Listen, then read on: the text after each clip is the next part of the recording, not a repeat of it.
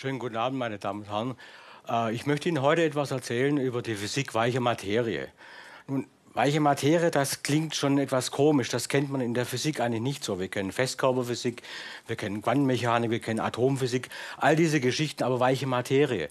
Nun, die erste Idee, die man eigentlich haben kann, ist, dass man weiche Materie so definiert, dass es weich ist. Also mit, wir mit den Händen diese weiche Materie bearbeiten können. Ähm, Sie können zum Beispiel ein Stück Gummi einfach deformieren.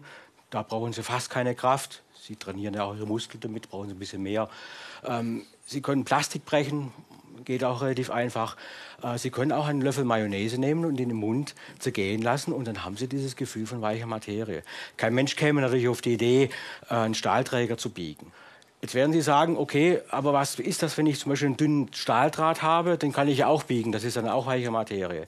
Könnte man sagen, aber ist es leider nicht richtig. Wir müssen also noch ein bisschen tiefer hineinschauen in diese Materie. Stahl und Eisen, das besteht aus einzelnen Atomen. Diese einzelnen Atome, die sind sozusagen fest vorgegeben auf fest vorgegebenen Gitterplätzen. Das Einzige, was die Atome machen können, sie können schwingen. Sie können ein bisschen schwingen um ihre Nulllage sozusagen. Aber sie können sich nie weiter voneinander wegbewegen. Das ist das eine. Jetzt können wir weiche Materie hernehmen. Das ist zum Beispiel, sagen wir mal, Plastik, Gummi. Gummi und Plastik, das bestehen, die bestehen aus langen Molekülen. Diese langen Moleküle, die nennt man Polymere. Und das sind sehr, sehr lange Fadenmoleküle, die aus einzelnen Grundeinheiten, sogenannten Monomeren, aufgebaut sind. Diese sind polymerisiert zu sehr langen Fäden. Und jetzt kann man das gleiche oder ein ähnliches Experiment machen.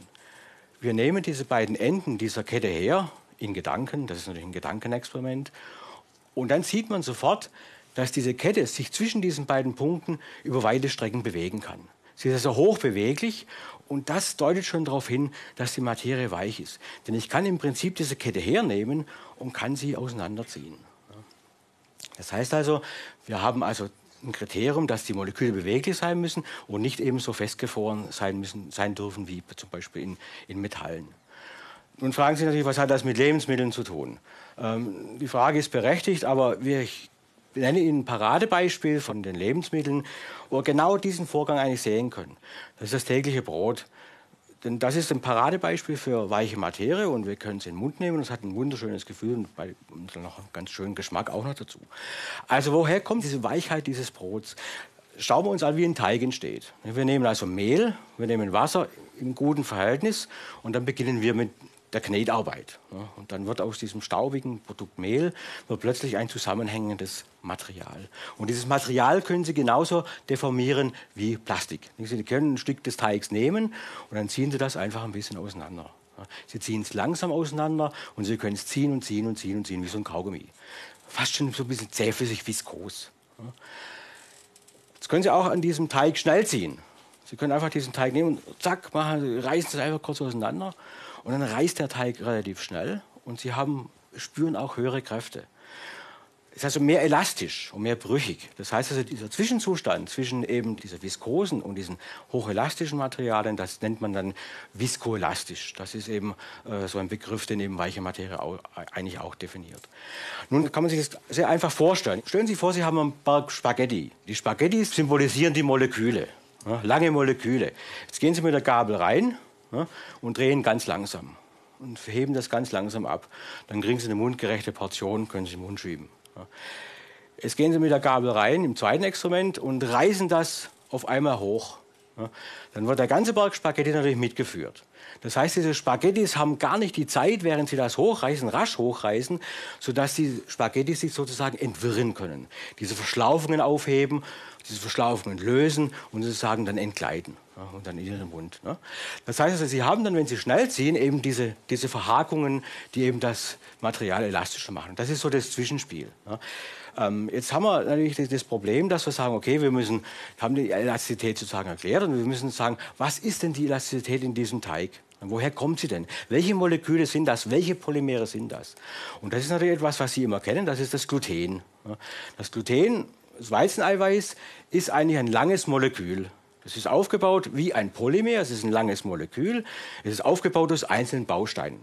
Diese einzelnen Bausteine sind natürlich die Aminosäuren. Diese Aminosäuren, die kennen Sie auch aus der Ernährungswissenschaft, sind also typische kleine Moleküle, die zusammengefügt sind zu einem langen Protein.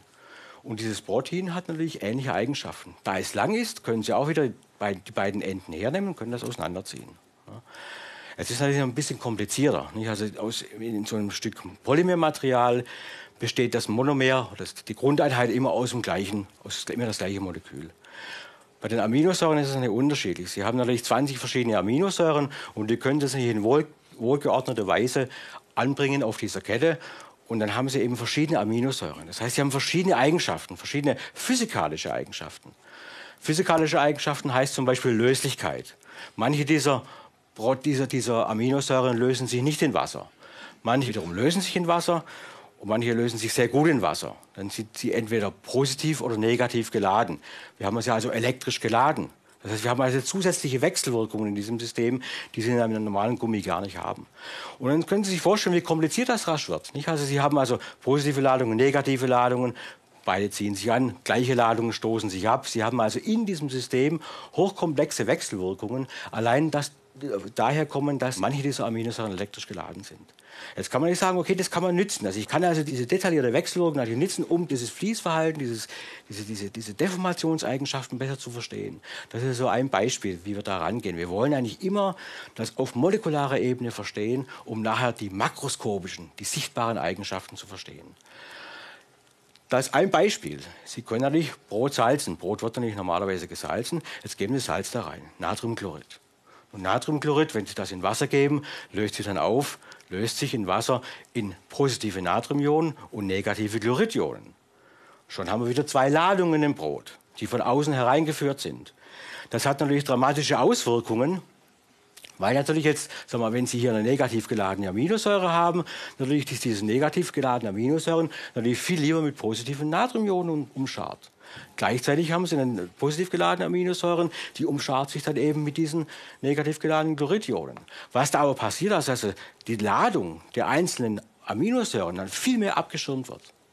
Das heißt also, das Protein weiter draußen sieht gar nichts mehr von der Ladung. Das heißt, die Proteinketten wechselwirken nicht mehr so stark von, miteinander. Sie können sich leichter lösen und schon haben sie bessere Deformierbarkeit. Also wenn Sie diskutieren heutzutage über salzarmes Brot oder Salzreduktion in Lebensmitteln, ist es eigentlich nicht nur diese Ernährungsfrage, sondern Sie haben eigentlich immer auch, Sie ändern ganz gewaltig eben diese physikalischen Eigenschaften. Sie können also keine Salzreduktion ohne fundamentale Veränderung der physikalischen Eigenschaften eigentlich bewerkstelligen. Das sind solche Dinge, die wir versuchen eben auch zu verstehen, dass wir eben auch die Wechselwirkung mit elektrischen Ladungen, mit Molekülen anderer Eigenschaften studieren. Da kommt man sehr weit eben, wie Sie gerade gesehen haben, eben von der Salzreduktion, die eigentlich so in den Köpfen ist, das ist gesund, aber eben nicht im Kopf hat unbedingt die veränderte molekulare Situation in einem einfachen Brotteig. Nun werden Sie weiterhin einwenden, äh, Brot besteht dann, oder Teig oder beziehungsweise die, das Mehl besteht dann nicht nur aus Protein, sondern eben eigentlich auch aus Stärke. Da haben Sie natürlich recht. Und die Stärke spielt dann eine andere Rolle. Und Stärke, die ist gepackt in harten, dichten Körnern. Die sind also so Mikrometer groß und das ist, findet man also im Mehl. Starke heißt immer zwei Moleküle. Das heißt einmal die Amylose, das ist ein lineares Polymer, das besteht im Wesentlichen aus Zuckermolekülen. Und dann ist es eben im nativen Zustand aufgewickelt zu so einer so einem schraubenförmigen linearen Molekül, das ist sehr, sehr hart oder sehr, sehr unbeweglich. Dann gibt es das zweite Molekül, das ist ein bisschen wichtiger, das ist Amylopektin. Und dieses Amylopektin, das ist hochgradig verzweigt. Also das Molekül fängt hier irgendwo an, hat man hier so eine Glukosekette, dann verzweigt sich das, dann verzweigt sich das wieder, dann verzweigt sich das wieder, verzweigt sich auf der anderen Seite. Also Verzweigung, Verzweigung, Verzweigung. Das heißt, das Molekül ist riesig groß und muss, dass es in die starke Kerne hineinpasst, sich richtig gut packen. Das heißt, das ist also dicht an dicht gepackt. Da kommt kein Wasser rein. Also die Starke verändert sich nicht, wenn Sie den Teig anrühren. Jetzt müssen Sie das Brot natürlich backen. Und was heißt backen? Backen heißt Temperaturerhöhung. Temperaturerhöhung heißt aber auch höhere Molekülbeweglichkeit kinetische Energie. Jetzt bin ich so ein starkes Molekül, jetzt kommt, wächst die Temperatur. Ne? Und dann plötzlich bei 65 Grad schmilzt das Molekül. Streckt also all diese Verzweigungen von sich und überall dort, wo jetzt Platz ist, geht Wasser rein. Das heißt also, die Starke hat eine ganz andere Aufgabe als die, das Protein. Die Starke sorgt, sorgt sozusagen für eine hohe Wasserbindung und das Protein für die hohe Azidität. Und beide Systeme haben sie vereinigt im Brot.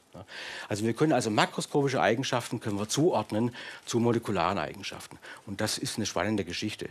Es will natürlich niemand trockenes Brot essen. Ne? Kommt irgendwas drauf, sagen wir mal Nusscreme. Ne? Da gibt es viele im Supermarkt, die werde ich nicht besprechen. So, die machen Nusscreme natürlich selbst, sie nehmen Haselnüsse oder was auch immer, ein bisschen Wasser, mixen die ordentlich durch, dann entsteht etwas, was cremig ist, weich ist, pastös ist. Und sie haben natürlich ein wunderschönes Mundgefühl. Das sind Emulsionen. Und was sind Emulsionen? Emulsionen sind immer Wasser-Fett-Gemische. Und wenn Sie eine Salatsauce machen, nehmen Sie Essig, in erster Nährung Wasser, Öl, rühren das durch und dann wissen Sie sofort, wenn Sie nichts tun, separiert sich das. Sie müssen also Emulgatoren zufügen, damit diese Emulsion stabil bleibt. Diese Emulgatoren sind natürlich grenzflächenaktiv. Das heißt, Sie haben also dann Moleküle, Lecithin, das hat hier einen wasserlesenden Kopf, wasserliebenden Kopf und, Fett, und. Das heißt, das Molekül ist eigentlich immer an der Grenzfläche zwischen Fett und zwischen Wasser. Das heißt also, Sie haben also hier grenzflächenaktive Systeme, die das Fetttröpfchen stabil machen. Die Natur baut noch Proteine ein, die Proteine, die tief in das Fetttröpfchen hineinragen, also in den Nüssen. Und dann ist das verankert sozusagen im Fett. Und die beiden Arme schwingen sozusagen obendrauf auf diesem Tröpfchen und schützen diese ganzen Lecithinköpfchen.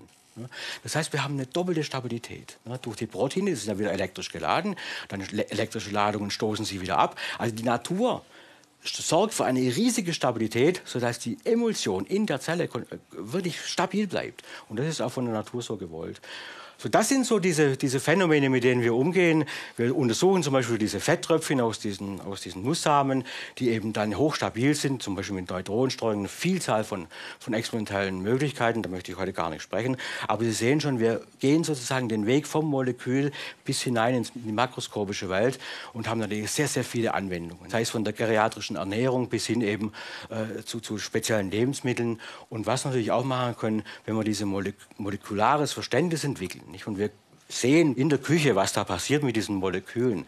Dann sind wir natürlich auf der guten Seite. Nicht? Wir können natürlich plötzlich mit diesen Molekülen kochen. Und dann garantiere ich Ihnen, dann schmeckt es auch besser. Das heißt also, wir können also sozusagen diese Erkenntnisse, die wir dort äh, finden, aus dieser Welt der Moleküle in den Lebensmitteln, die können wir sogar hineintragen in die Küche, damit wir nachher besser kochen können und unsere Gäste besser beglücken können. Ich bedanke mich für Ihre Aufmerksamkeit. Das ist das Ende des Vortrags. Thank you.